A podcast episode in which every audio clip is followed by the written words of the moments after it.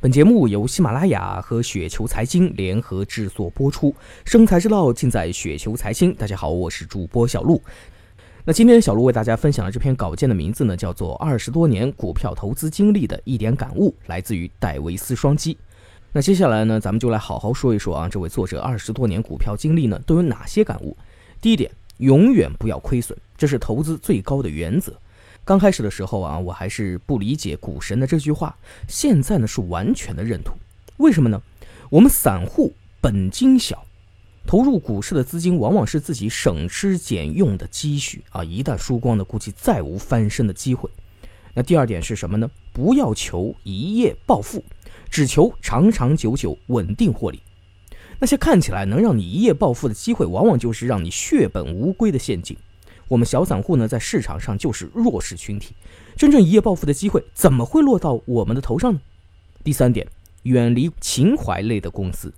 如果说一个公司顶着什么绩优高科技改变世界啊某某第一的光环上市，那就请远离。也许你会错过乔布斯，但是你也会避开贾布斯。第四点，远离问题类的公司。厨房里呢，不可能只有一只蟑螂。当一家公司的股价在高位的时候，请时刻关注其负面新闻。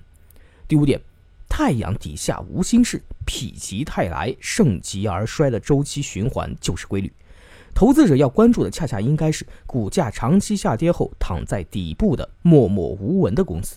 当每个人都是隶属其负面消息的时候呢，这个时候股价就是拧干的毛巾。第六点，价值为本。趋势为王，君子不立危墙之下。趋势呢，一旦形成，就很难短期逆转。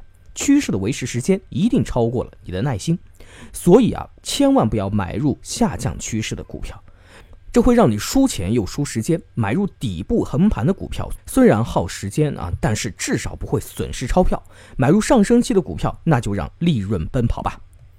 第七点，一定要认清自己的能力圈。有些钱呢，别人可以赚。但是自己赚不了。买入可口可乐公司的投资者何其的多，但是成为股神的就巴菲特一个人。巴菲特错过的牛股也许超过我们所有人，但是这一点也不妨碍他成为股神呢。暂时呢也就想到这么多。股市处处有风险，小散们且行且小心，小心使得万年船。